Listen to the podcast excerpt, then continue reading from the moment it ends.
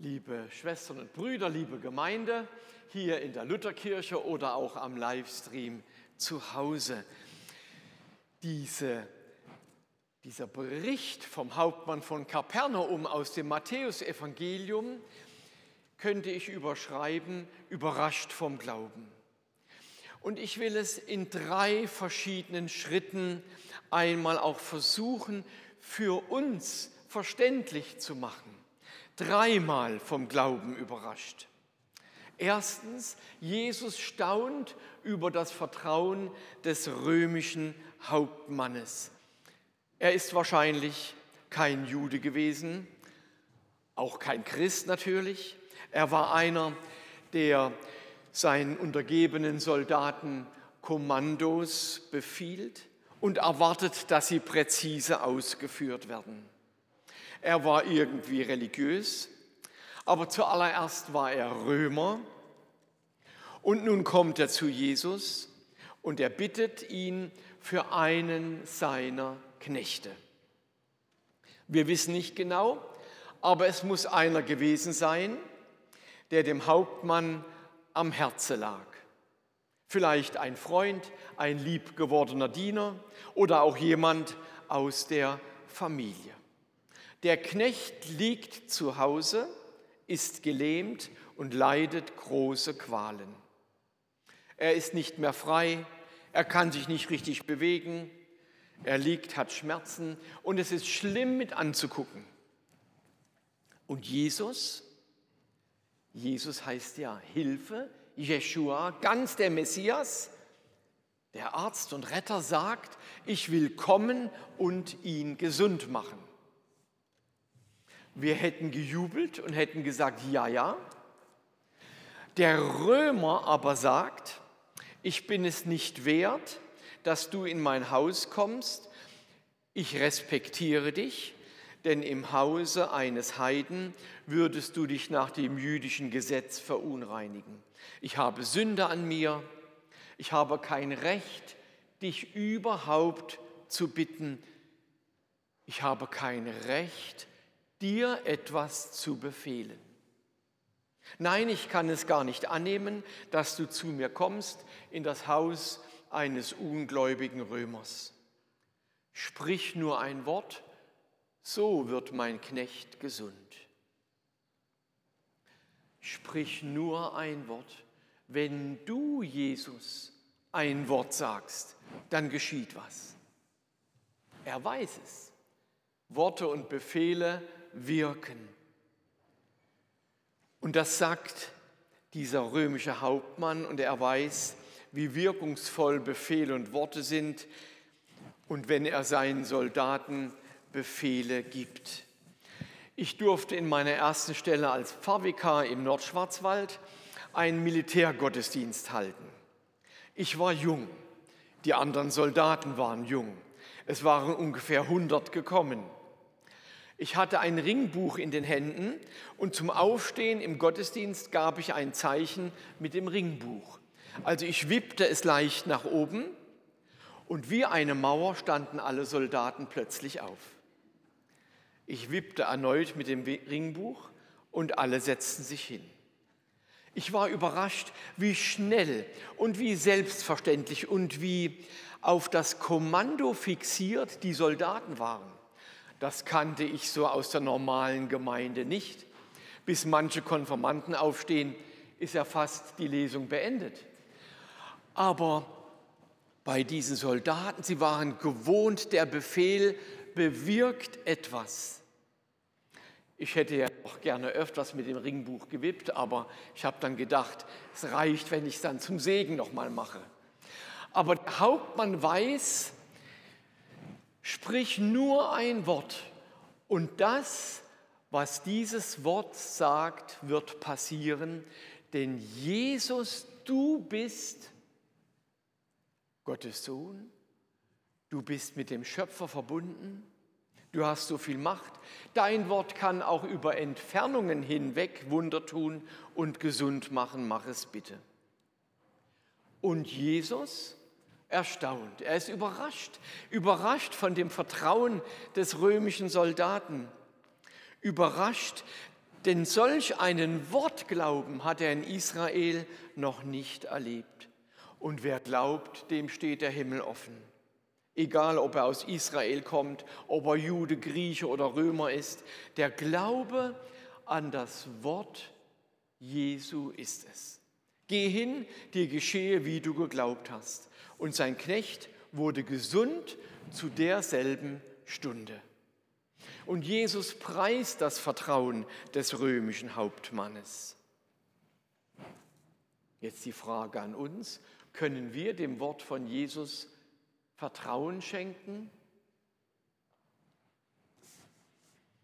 Das Zweite, immer wieder die gleichen Bilder seit über zehn Jahren. Akten, Kommissionen und dann scheibchenweise die Wahrheit. Missbrauch in der Kirche. Meist in der katholischen Kirche, aber es gibt es auch in evangelischen Gemeinden. Und wir sind erschüttert, gerade dort, wo Menschen, wo Kinder sicher in Frieden und zur Lebenskraft Gottes eingeladen werden, wo sie Geborgenheit und Seelenkraft finden sollen, da passieren böse Taten und grausame Verletzungen. Von denen, die das Wort Gottes weitersagen, die Nächstenliebe predigen oder gar sexuelle Moral und strenge Ordnungen einfordern. Und nun? Wir können uns nicht zurückziehen auf einen persönlichen kleinen Glauben in unseren eigenen vier Wänden. Die gesamte Christenheit bei uns ist gelähmt, krank und leidet große Qualen. So groß, dass selbst moderne Bischöfe und mutige Aufklärer versagen. Herr, die Kirche liegt zu Hause, gelähmt und leidet große Qual. Ja, sie kann nicht mehr. Kein Wunder, dass sie nicht die Jesusbotschaft als Lebensgrundlage weitergeben kann. So wenige Vertrauen der Kirche und ihrer Botschaft, das ist krank und lähmt. Mir scheint es so, dass diese letzte Institution, dieser letzte Entwurf einer Story fürs Leben nun unterzugehen droht. Nachdem also schon Kommunismus und Sozialismus nicht mehr diese Erzählung für ein Leben geben kann, auch Nationalismus, auch der Kapitalismus mit seinem Raubbau und nun der christliche Glaube. Identitätsstiftend, ohne mich sagen viele. Ich brauche keine Predigt, keine Pfarrer, keine Kirche, keine Priester. Ich brauche keine Bibel, keinen Gottesdienst. Können wir heute Jesus noch mit Glauben überraschen? Also ich frage, ob unser Glaube noch da ist.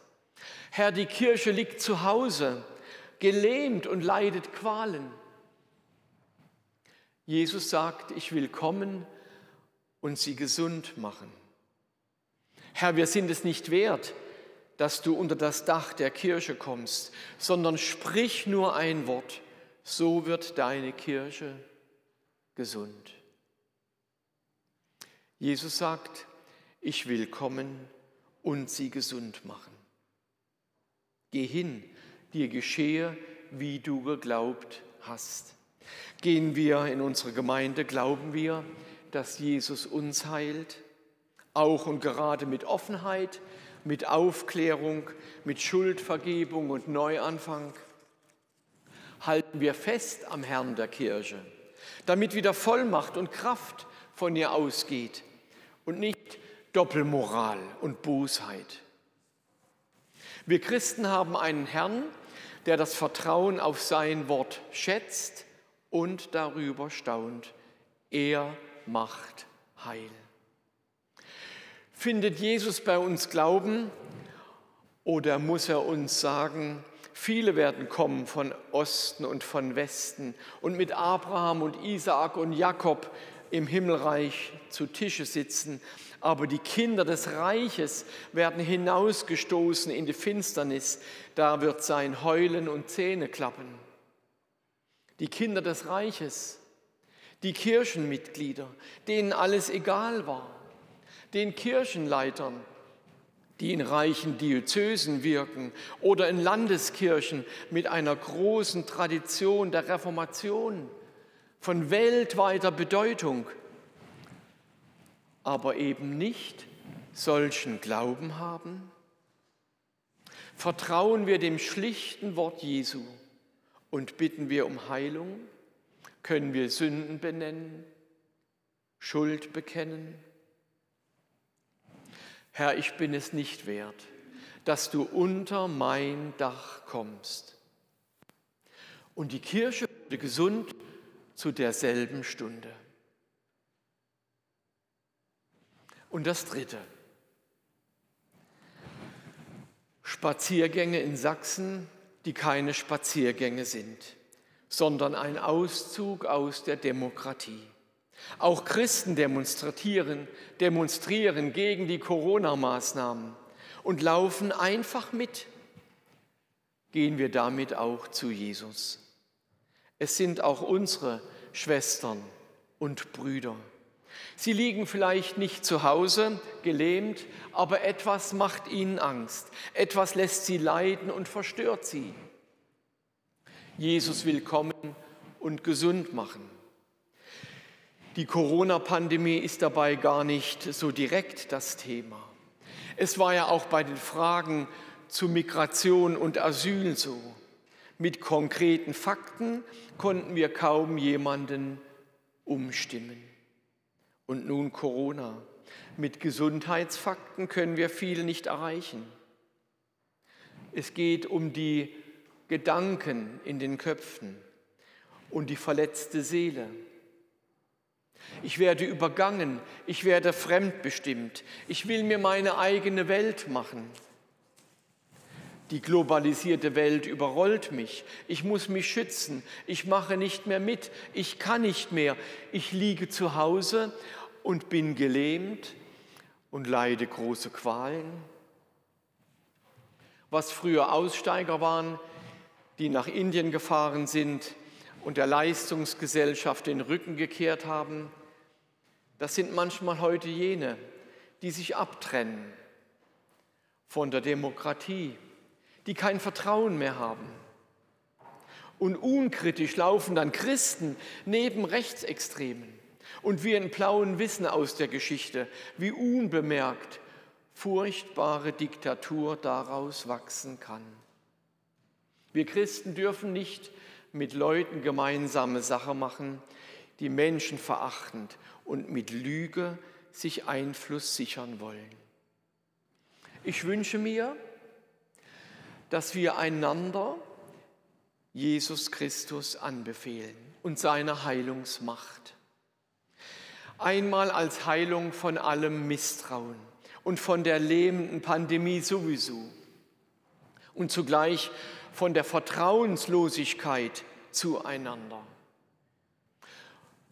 Wir können neu lernen, einander zu vertrauen, weil dieses Vertrauen auf das Wort so eine große Verheißung in sich trägt. Und so wie 2015 keine Welle von Flüchtlingen uns hat untergehen lassen, so wird auch Impfangebot und Impfpflicht und Corona-Hygiene und Mund-Nasenschutz uns nicht untergehen lassen. Ja, natürlich ist es nervig und wir wünschen uns das alles viel freier und ungezwungener und dass wir ganz frei hier singen und eng beieinander stehen dürfen in Gruppen und Kreisen. Aber es geht vorüber. Und damit es wirklich auch in der Tiefe vorübergeht und uns nicht als Nebenschäden vom Vertrauen abhält, auseinanderreißt, beten wir, Herr, sprich nur ein Wort, so wird unser Miteinander wieder gesund. Und Jesus sagt, geh hin, dein Glaube hat dir geholfen. Ich will dem Wort Jesu vertrauen, das uns Heilung und Segen zuspricht. Und ich bin mir bewusst, dass ich es nicht wert bin, dass er sich um mich kümmert und dass er sich um mich müht. Aber ich will sein Wort hören, weil es heilt. Sein Wort ist die Rettung. Er braucht nur ein Wort zu sprechen. Liebe Gemeinde, sein Wort. Liebe Konfirmanden, sein Wort. Darum sind wir hier. Darum hören wir nicht nur die vielen Worte den ganzen Tag über. Darum wollen wir auch nicht nur vertrauen auf die Worte, die wir miteinander austauschen oder die wir in uns selbst finden, sondern wir hören auf das, was Jesus uns zu sagen hat. Sein Wort, sein Reden aus der Bibel, seine frohe Botschaft, jetzt mit dem Geschehen von dem Hauptmann von Kapernaum, so wie damals wird Jesus staunen, wenn wir ganz neu seinen Worten vertrauen und daraufhin losgehen. Mit seinem Wort nachher nach Hause gehen. Geh hin, dir geschehe, wie du geglaubt hast. Und so gehen wir in die neue Woche und nehmen sein Wort der Heilung mit. Und sein Knecht wurde gesund zu derselben Stunde. Und unsere Kranken befehlen wir ihm an. Und unsere Kirche braucht Heilung. Und unsere Stadt und unser Land braucht seinen Frieden. Herr, sprich nur ein Wort. Amen.